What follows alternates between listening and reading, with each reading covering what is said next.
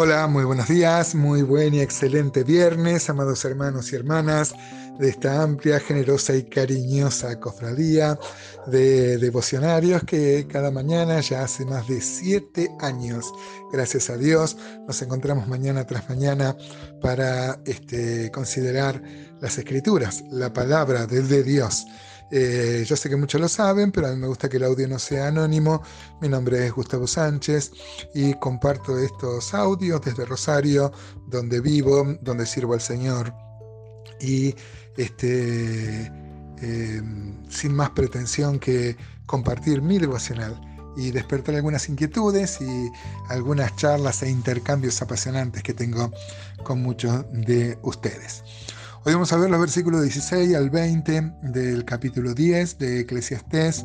Seguimos con el tono proverbial que tiene el predicador, el Coelet, Salomón, en estos, en estos textos, el que había escrito tantos proverbios y con un resabio de la sabiduría que le quedaba. Recordemos que él está en un estadio eh, donde, donde está en un periodo de apostasía. Sin embargo, con el resabio de de, sabiduría que le quedaba, dice cosas muy este, ciertas. Uno debe entender, como en todos los textos bíblicos, ¿no?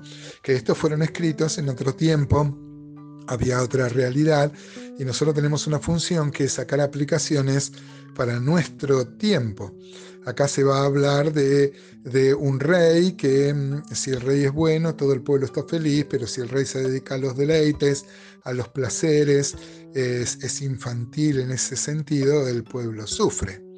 No hay nada más irracional que la realeza, ¿no? Es increíble cómo en el pleno siglo XXI, donde hay tantos adelantos, todavía haya países que tienen nobleza, tienen realeza, tienen reyes, tienen príncipes, ¿no?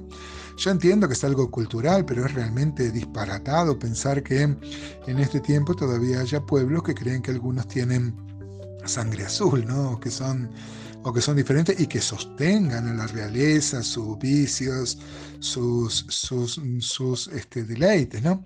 Inclusive países muy desarrollados en la parte tecnológica o algunos que se jactan de haber dejado de lado a Dios.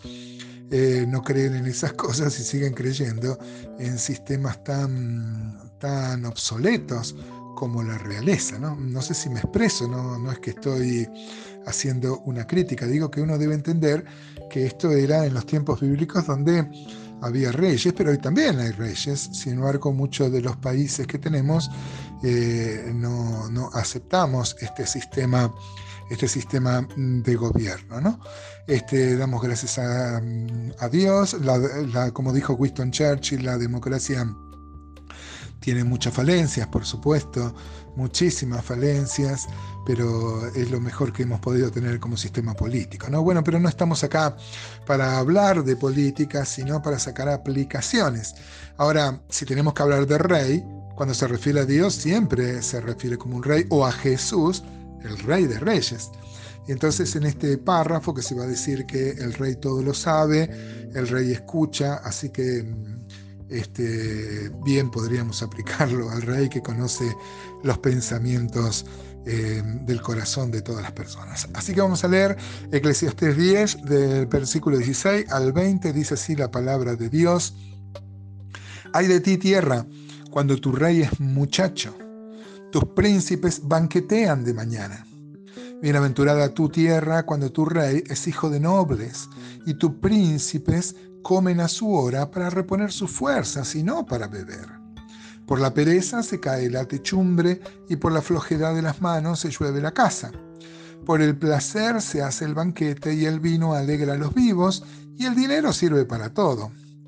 Ni aun en tu pensamiento digas mal del rey, ni en los secretos de tu cámara digas mal del rico, porque las aves del cielo llevarán la voz y las que tienen alas harán saber la palabra, un tanto enigmática, ¿no es cierto? Bueno, pero dijimos que dice hay de la tierra cuando eres muchacho. Esto seguramente tiene una aplicación moral, muchacho en el sentido que hace cosas de niño infantiles, porque por ejemplo eh, Israel ha tenido un rey niño como Josías y fue una bendición, este, criado por su madre y, y discípulo de la profetisa Hulda. Así que que sea niño no quiere decir que sea malo. Pero si hace infantilismo, ¿no es cierto? Dice que banquetean de mañana. Jeremías 21:12 dice que los jueces se reunían de mañana. Bueno, como hoy diríamos un horario judicial. Por ejemplo, Jeremías 21:12 dice, Casa de David, así dijo Jehová, hacer de mañana juicio y librar al oprimido de mano del opresor. Pero esto en vez de hacer justicia, se dedicaban al, festejo y a, y a beber, ¿no?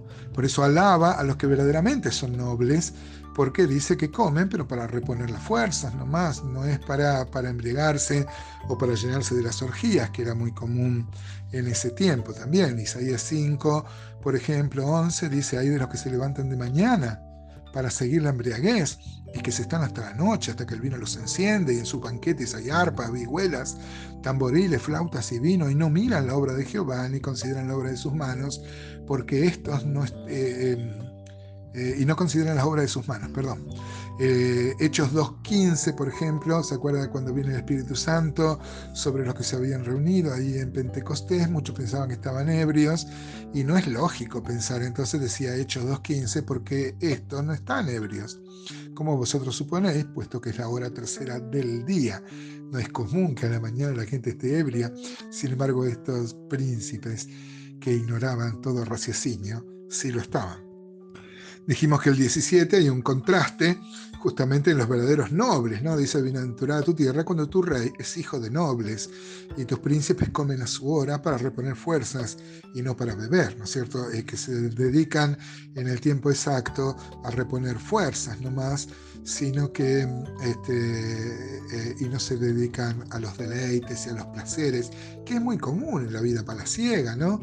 Este, y dice acá Salomón, con mucha sabiduría, que el que se dedica a los placeres, a los deleites, no puede considerar ni la obra de Dios, ni pensar en cosas espirituales. Luego viene una fuerte crítica hacia los perezosos. Dice el 18, por la pereza se cae la techumbre. Y los proverbios eh, habla mucho de, esto. Por ejemplo, el Proverbio 6.6 dice, ve a la hormiga, oh perezoso, mira sus caminos, sé sabio. Lo cual, no teniendo capitán, ni gobernador, ni señor, prepara en el verano su comida y recoge en el tiempo de la siega su mantenimiento. Perezoso, ¿hasta cuándo has de dormir? ¿Cuándo te levantarás de tu sueño? Y un poco de sueño, un poco de dormitar y cruzar por un poco las manos para reposo y así vendrá tu necesidad como caminante y tu pobreza como hombre armado. Claro que sí.